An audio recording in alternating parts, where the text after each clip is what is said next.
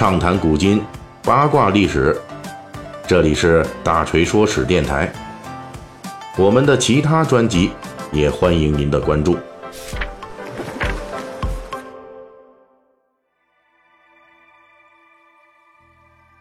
十月三十日，著名武侠小说家金庸先生去世了。金庸先生是我们最喜欢的武侠小说作家之一。先生完成的一十五部武侠小说，在人物、情节、立意上都有卓越之处，而其作品的改编、传播、影响，则从八零后一直延续到零零后。无论是一直延续到今年的历年电视版《小龙女》，还是一直争论到今天的谁是金庸武功第一人，凡井水处即有金庸故事。今天这一期《水浒细节解密》，大锤。仅对金庸先生作品与古典小说《水浒传》的渊源赘述几句，以缅怀这位武侠小说宗师的江湖传奇。作为中国古代侠义小说的里程碑，《水浒传》的地位及影响毋庸置疑。金庸先生曾经明确说过，《水浒传》是他年轻时代最喜欢的小说之一，而且金庸甚至直接说。他的第一部武侠小说《书剑恩仇录》正是大量模仿借鉴了《水浒传》。如果我们翻阅《书剑恩仇录》，就会发现《水浒传》的诸多明痕暗迹，比如书中红花会一十四位当家人，每个人座次与武功的关系、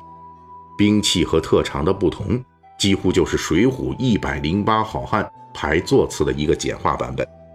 而且，《书剑恩仇录》中大量使用江湖绰号作为敌我双方武林人士的代称，这也明显借鉴了《水浒传》的好汉绰号。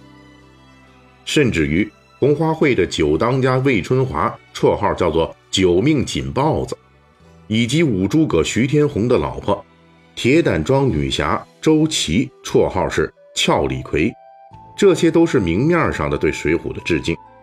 至于书中暗合《水浒》桥段的内容也是不少，比如书中出现的大力士呼伦兄弟以双手拔起白杨树，明显借鉴了鲁智深倒拔垂杨柳的故事；而红花会群雄本以为乾隆皇帝为汉人，甚至为其所利用驱使，到头来却被乾隆下毒，留下了金庸江湖上第一声振聋发聩：“不要相信皇帝。”这段情节几乎可以肯定是借鉴了《水浒传》中梁山好汉受招安之后四处征战死伤殆尽，最后宋江、卢俊义等人仍为北宋朝廷毒害的教训。从第一部《书剑恩仇录》开始，《水浒传》的印记就在金庸的小说中不断出没。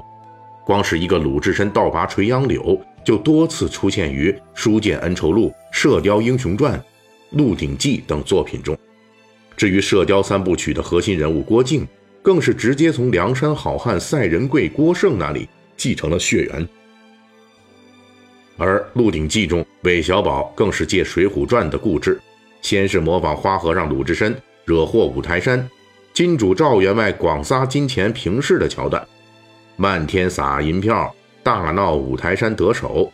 后来又模仿白衣秀士王伦逼迫。豹子头林冲在梁山缴纳投名状的故事，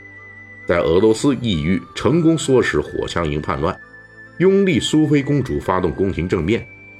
在金庸笔下，《水浒传》种种故事得到了精确的化用，不仅推动了小说情节的发展，而且充分利用了《水浒传》的脍炙人口，其情节勾连之紧凑精到，令人叹为观止。当然。以上只是金庸作品中借鉴《水浒传》的一些表述上的皮毛，真正的借鉴在更深层次的地方，这就是金庸先生的人物塑造。金庸自己说过，比较同时代小说家，他所擅长的正是人物塑造，而人物塑造也正是《水浒传》的卓越之处。金庸自己也评价过，《水浒传》的鲁智深等形象让他印象极为深刻，哪怕是情节故事都忘记了。人物依旧鲜活，这也促使金庸很早就开始在武侠小说的创作中尝试塑造鲜明的人物。用金庸自己的话说，就是我写武侠小说的理想是塑造人物。于是我们才能看到气概令六军披翼的乔峰，看到人品败坏到顶天立地的血刀老祖，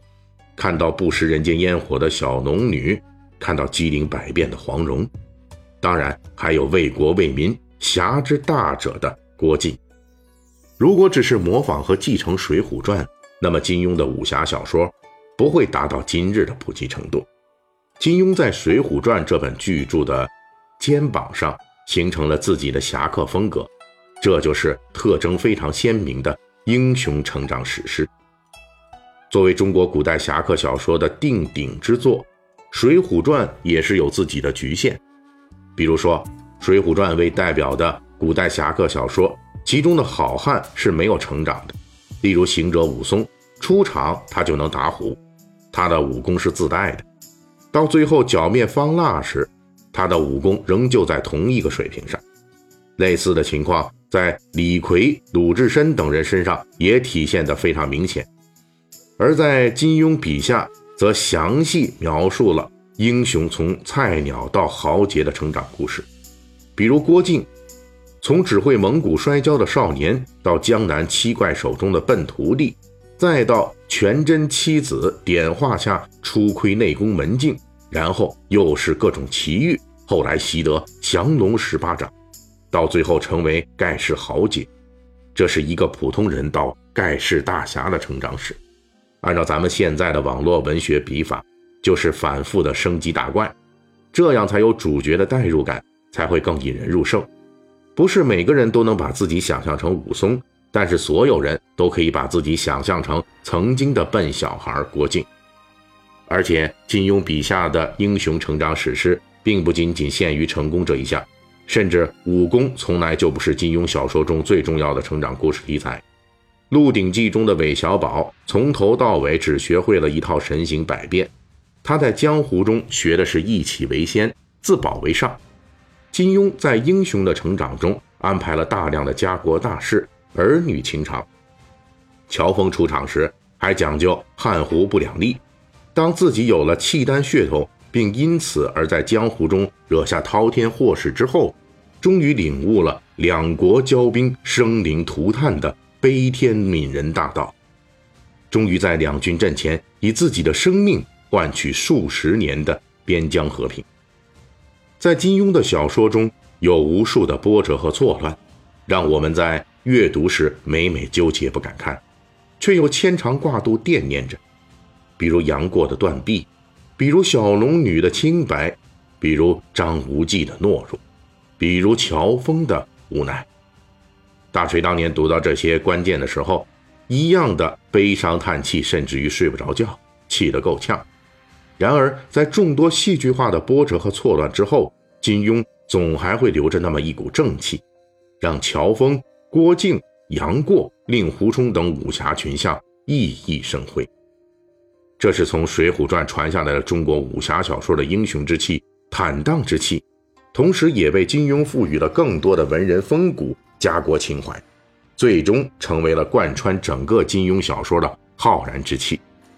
正如金庸笔下脍炙人口的那句话：“他强由他强，清风拂山岗；